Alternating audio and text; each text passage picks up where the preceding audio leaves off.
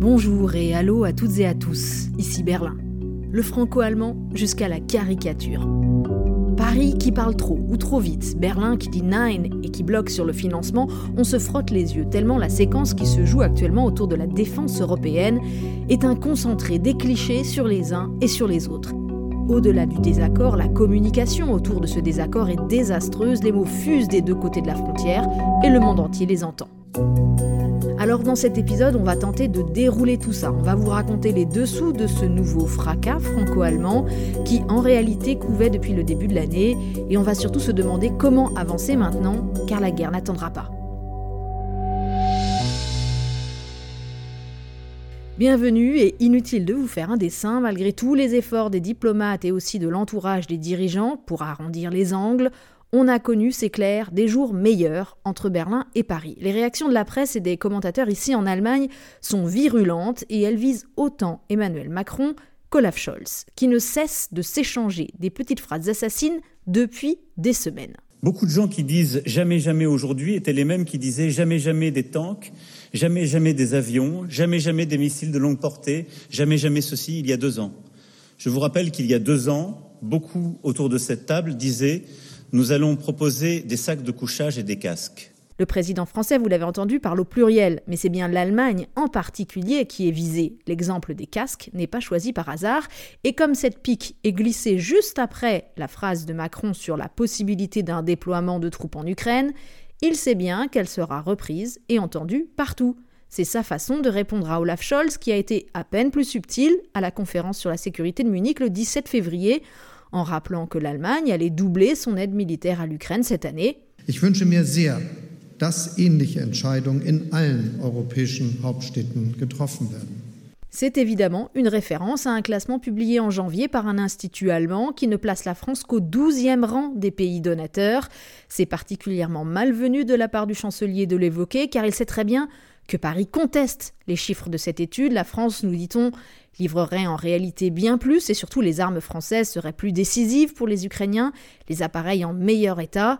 On ne va pas trancher ici cette question très technique, mais il est quand même très pertinent de noter, je crois, que le chancelier a choisi de jouer sur cette tension franco-allemande en public et qui plus est devant un public international d'experts, alors même qu'Emmanuel Macron n'est pas là pour répondre. Le président ne s'est pas rendu à Munich cette année, et ça aussi, peut-être que c'est un faux pas, parce que pour les Allemands, vraiment, Munich, désormais, c'est le grand rendez-vous incontournable des alliés occidentaux. La France n'était représentée que par le ministre des Affaires étrangères. Cette conférence était un moment important sans doute parce qu'elle a fait comprendre aux gens qu'il fallait passer à autre chose. Cette voix, c'est celle de Sylvie Kaufmann, journaliste spécialiste des questions internationales et éditorialiste au journal Le Monde. Elle est aussi l'auteur d'un livre publié cet automne chez Stock sous le titre suivant Les aveuglés, comment Berlin et Paris ont laissé la voie libre à la Russie.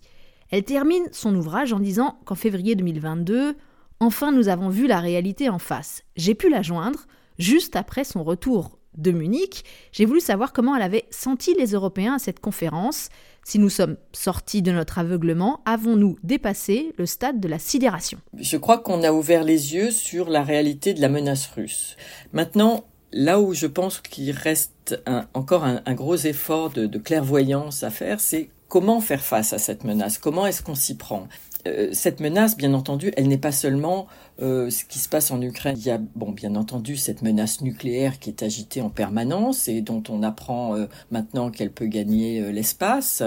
mais il y a aussi la menace de la guerre hybride. ce sont toutes les campagnes de désinformation, ce sont les cyberattaques, l'instrumentalisation des migrants à la frontière finlandaise ou à la frontière lituanienne ou, ou polonaise, comme on l'a vu les dernières années. On y est déjà confronté.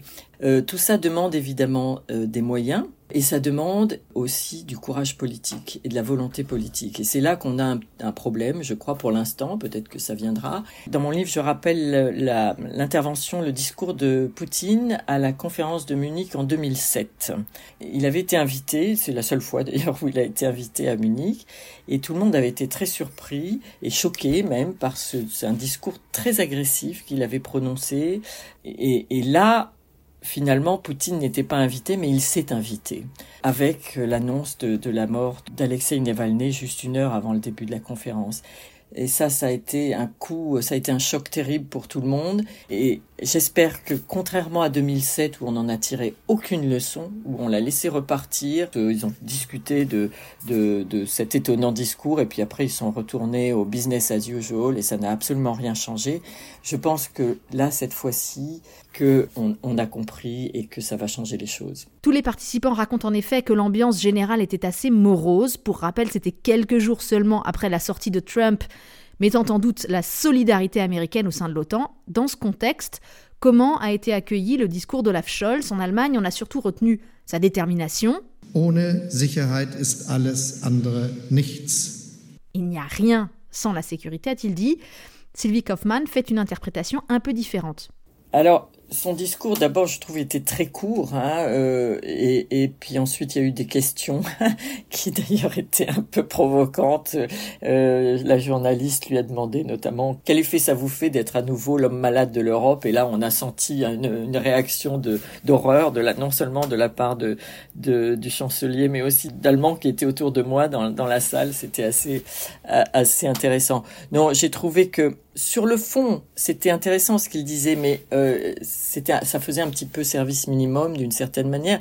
Lui est très ébranlé, certainement, dans cette mise en cause de la relation transatlantique. Il était à Washington euh, tout récemment. À peine est-il parti que Donald Trump fait cette sortie, euh, alors que lui, à Washington, venait justement de réaffirmer sa foi dans l'inévitabilité et la solidité de l'alliance atlantique et de l'engagement américain. Donc là, il se trouve vraiment en porte-à-faux. En même temps, c'est vrai que l'Allemagne a fait aussi un grand chemin, c'est vrai. Alors Scholz n'arrête pas, les Allemands n'arrêtent pas de le dire et ils ont raison. Ils donnent beaucoup plus d'aide qu'ils n'en ont donné. Il y a, rappelez-vous, il y a deux ans, à la conférence de Munich 2022, c'était quelques jours avant l'invasion. Je me souviens d'Annalena Baerbock qui disait ah mais s'il faut prendre des sanctions financières sur Swift, ça sera vraiment très difficile. On ne sait pas si c'est possible. Donc si vous voulez, en deux ans, l'Allemagne a fait un chemin absolument euh, remarquable. Mais c'est vrai que ça n'est pas assez. C'est vrai qu'il y a cette question des des Taurus qui interpelle tout le monde et tout le monde sait bien aussi euh, les difficultés auxquelles sont confrontés ces, ces dirigeants allemands, les problèmes de la coalition, les problèmes de l'opinion publique, les problèmes de de la montée de de l'AFD etc., et de ces partis euh, euh, radicaux. Voilà, tout ça fait partie du panorama d'ensemble, je dois dire, mais on ne peut pas dire qu'on attendait une, une, solution miracle de, de Berlin euh, dans cette conférence, non. Les Taurus, ce sont des missiles longue portée réclamés depuis des mois par les Ukrainiens, mais Scholz vient de redire que ça sera non au motif qu'il faudrait des soldats allemands sur place pour les programmer. Et ça, il n'en est pas question. Le chancelier l'a martelé trois fois cette semaine dans la foulée de la phrase de Macron sur l'éventualité d'un déploiement de troupes en Ukraine. Als deutscher Bundeskanzler werde ich keine Soldaten unserer Bundeswehr in die Ukraine entsenden. Et le vice-chancelier vert Robert Habeck en a remis une couche. Si la France veut faire plus pour l'Ukraine, il faut tout simplement livrer plus d'armes. Voilà. Alors quand j'ai parlé à Sylvie Kaufmann, c'était avant ce dernier rebondissement. Mais écoutez ce qu'elle disait déjà sur la relation franco-allemande. Il y a un moment où je me suis dit, finalement, vu les, nouvelles dynamiques politiques euh, intra-européennes, est-ce qu'on a toujours autant besoin de ce moteur franco-allemand? Est-ce que la dynamique ne s'est pas déplacée vers l'Est? Maintenant, avec euh, ce nouveau gouvernement polonais qui est beaucoup plus européen et beaucoup plus ouvert, euh, peut-être les choses vont changer. Peut imaginer d'autres alliances, comme par exemple le triangle de Weimar, et, intégrer beaucoup plus la partie euh, orientale de l'Europe dans la dynamique politique euh, interne. Mais de ce que j'entends des, des, partenaires euh, européens, visiblement, une bonne entente franco-allemande reste pour les autres une donnée essentielle d'un bon fonctionnement de l'Europe. Donc ce blocage franco-allemand pose un problème, oui, je crois. Et ce problème, dans le contexte actuel, est, nuit à tout le monde. Bonjour Stéphane Zeindorf. Bonjour Hélène. Avant même cette histoire de troupes au sol, Sylvie Kaufmann parle d'un blocage franco-allemand. Quelle est ton analyse? Comment vois-tu la situation là entre les deux partenaires? Euh, Scholz, pour quelqu'un qui a demandé euh, aux autres Européens, notamment aux Français, une plus grande contribution, mais il a été servi. Pas tout à fait comme euh, il l'avait peut-être imaginé ou espéré, mais les choses, ils bougent. Et ça, déjà, c'est une, bonne chose. On ne pouvait pas en rester là au vu de ce qui se passe en Ukraine. Donc, Macron, il a repris le rôle de la France traditionnelle en Europe, d'assumer un leadership. Après, il faut voir qu'est-ce qu'il s'ensuit. Pour l'instant, on a eu des, des paroles euh, pour réveiller un peu tout le monde, pour secouer tout le monde. Il n'y a pas de consensus aujourd'hui pour envoyer de manière officielle, assumée et endossée des troupes au sol, mais en dynamique, rien ne doit être exclu. Qu'est-ce qu'ils vont pouvoir faire? On ne sait pas encore aujourd'hui. Pour l'instant, chacun a étalé sa position. Donc, euh, on montre les armes, on montre les lignes rouges, on avance les arguments. Comme souvent, on part des positions très éloignées. Et euh, là, on sera bien contraint, devant la crise, devant la guerre, de s'entendre. Donc, si je comprends bien, pas de panique. Mais on a quand même, par exemple, ici, le monsieur Affaires étrangères de la CDU, Norbert Rögen, un homme très respecté, qui n'est pas du genre à dramatiser, et qui vient par exemple de tweeter que la relation franco-allemande n'a jamais été aussi mal en point. Pour toi, tout ça, c'est donc exagéré En quelque sorte, c'est très classique qu'on se retrouve retranché dans son coin et puis du coup, on a tendance à sortir ses positions presque à la caricature des deux côtés. Hein. Mais en même temps, nous savons aujourd'hui, par les recherches, par les études, les conditions pour qu'il y ait un, leadership franco-allemand, un compromis franco-allemand. Un élément très important, c'est euh, la symétrie devant une crise. Donc, euh, est-ce que ça me touche euh, autant que mon voisin ou pas? Et ça décide en quelque sorte si on est prêt à avoir recours à des solutions européennes ou au moins à négocier ensemble. Jusque-là, on n'y était pas. Les Français se sentaient moins concernés par cette guerre dans l'Est de l'Europe. Ils ont moins contribué aussi avec l'argument que nous Français, au moins, nos systèmes, nos, armes, ils fonctionnent, alors que les Allemands, il faut les ramener euh, toutes les six semaines pour les faire réparer. Mais euh, c'est ça qui est peut-être en train de changer actuellement, qu'on observe pratiquement à chaud. Dans mes échanges avec les amis français et tout ça, c'est que maintenant que j'entends un tout petit peu qu'est-ce que tu penses de la situation en Ukraine et on ne sait pas trop et tout ça. Et du coup, les lignes, elles bougent. Et c'est pour ça qu'il y a un peu de, de fracas, un peu d'étincelles franco-allemandes qui sortent. Et c'est comme ça que l'Europe avance. Mais le problème, c'est un peu, est-ce qu'on aura le temps pour faire comme ça? Oui, je crois vraiment que cette différence de perception du conflit est très importante. Euh, cette guerre, elle est très présente ici en Allemagne, ne serait-ce que par... Euh, euh, le fait qu'on entend dans la rue des réfugiés ukrainiens, qu'on les croise dans les écoles, dans les clubs de sport, etc. Et d'ailleurs, j'ai noté que le débat au Bundestag avait pour titre, là, il y a quelques jours, 10 ans de guerre en Ukraine. Hein. 10 ans pas deux. Ce qui veut dire que, vu de Berlin, maintenant, on accepte euh, l'idée que le conflit, en réalité, il a commencé avec l'invasion de la Crimée en 2014 et on communique dessus. Tout ça, d'accord, on n'en parle plus, c'est plus euh, pressant dans les médias aussi. Mais ce qui manque un peu, c'est toujours un message politique qui explique quel soutien euh, est nécessaire, quels sacrifices sont nécessaires. Ça, jusque-là, le gouvernement et notamment le, le chancelier ne l'ont pas fait. Il fait ce qu'il a pris avec Angela Merkel, il attend que le vent tourne tout seul et quand c'est une majorité écrasante, il n'a plus besoin de euh, faire du leadership, il suffit de surfer sur la vague. Là, il se passe des choses en ce moment. Hein. Tu as vu ces deux sondages euh, qui ont été publiés euh, là, courant février, qui indiquent que les Allemands sont désormais 62% à dire qu'il faut envoyer plus d'armes en Ukraine.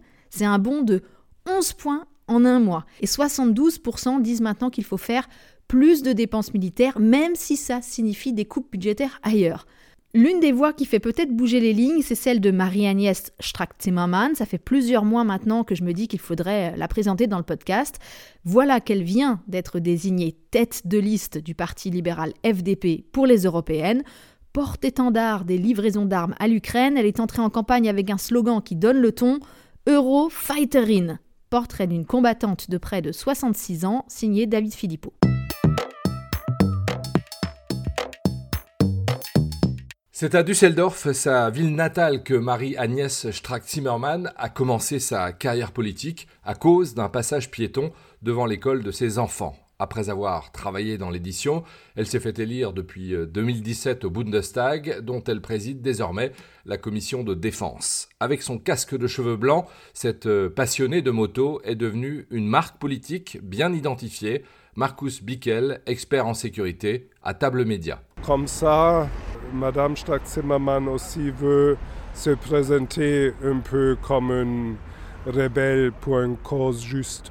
Elle suit une ligne très claire pro-ukrainien, soutien financier, euh, aide humanitaire et armement. Elle est sincère, mais la population reste plus pacifiste que ça.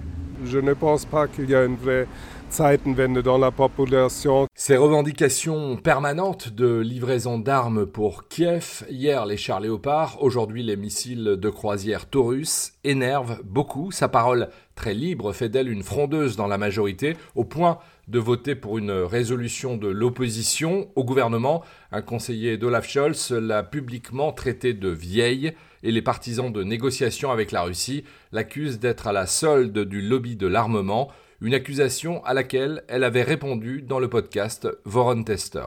Tous ceux qui m'accusent de trouver la guerre formidable parce que comme ça l'industrie militaire gagne de l'argent en vendant ses armes attaquent mon intégrité.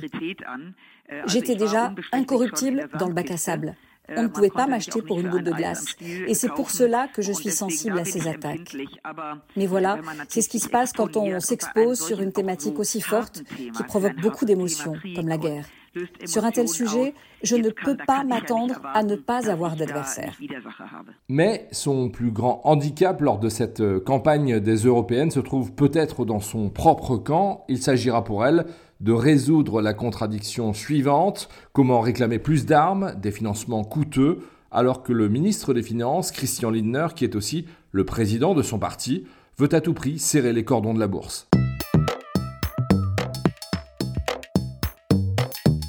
Stéphane, cette Marie-Agnès Strack-Zimmermann sera donc sans doute une voix qui va compter dans le prochain Parlement européen, mais en attendant, elle n'a pas réussi à convaincre Scholz sur les Taurus. D'ailleurs, elle, elle dit que l'argument du chancelier, comme quoi il faut envoyer des soldats pour les manœuvrer, ne tient pas.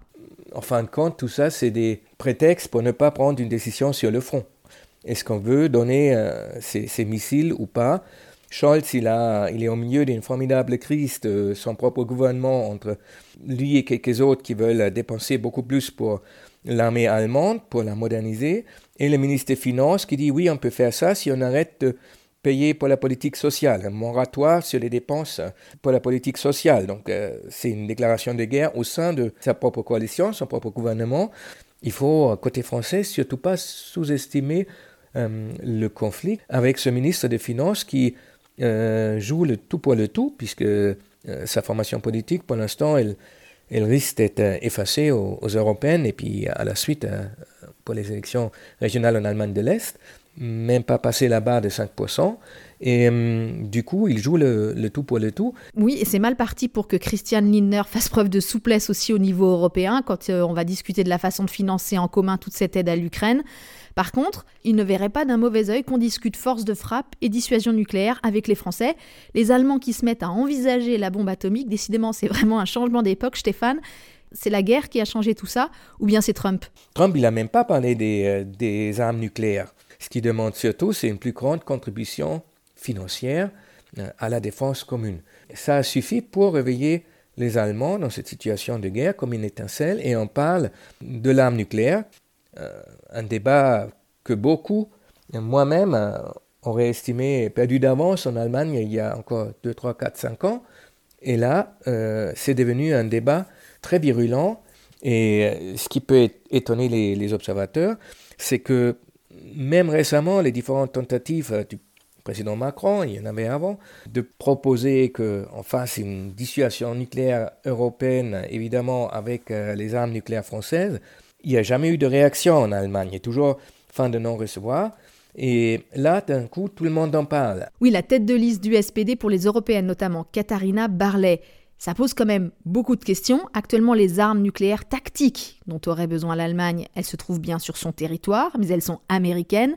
Dans le cadre du partage nucléaire au sein de l'OTAN, ce sont en revanche des avions allemands qui les transporteraient. Ça nécessite toute une infrastructure. C'est pour ça que les Allemands ont dû acheter et racheter des avions américains capables de porter les bombes américaines. Donc euh, tout ça, si on voulait changer, ce serait un programme de modernisation et de modification sur euh, plusieurs dizaines d'années. Il n'y a rien de simple là-dedans. On ne peut pas juste dire du jour au lendemain, maintenant on protège aussi le territoire de l'Allemagne ou des Européens avec les armes nucléaires françaises. Et même si c'était faisable, Stéphane, ou plus simple, est-ce que tu penses que la population allemande y serait prête? Il faudrait que ce soit bien justifié. Les Allemands, euh, ils se souviennent très bien de la guerre froide. Il y avait ce débat où aurait lieu l'apocalypse nucléaire euh, au centre de l'Europe et puis probablement en Allemagne même. Et on se souvient que dans les années 80, les plus grandes manifestations qui avaient lieu dans la République fédérale, entre 49 et, 89, c'était autour de cette question des missiles, la crise des missiles. Euh, c'était la chute du gouvernement de Helmut Schmidt, du chancelier social-démocrate, quelque chose que Scholz, il veut à tout prix éviter. Et ça va aussi au-delà de la personne de Scholz, cet ancrage de la politique de défense et de sécurité allemande dans l'Alliance atlantique, sous le parapluie américain, c'est vraiment l'un des fondements de la République fédérale. Et on connaît en, spécialiste franco-allemand euh, les débats que la France et l'Allemagne ont menés là-dessus.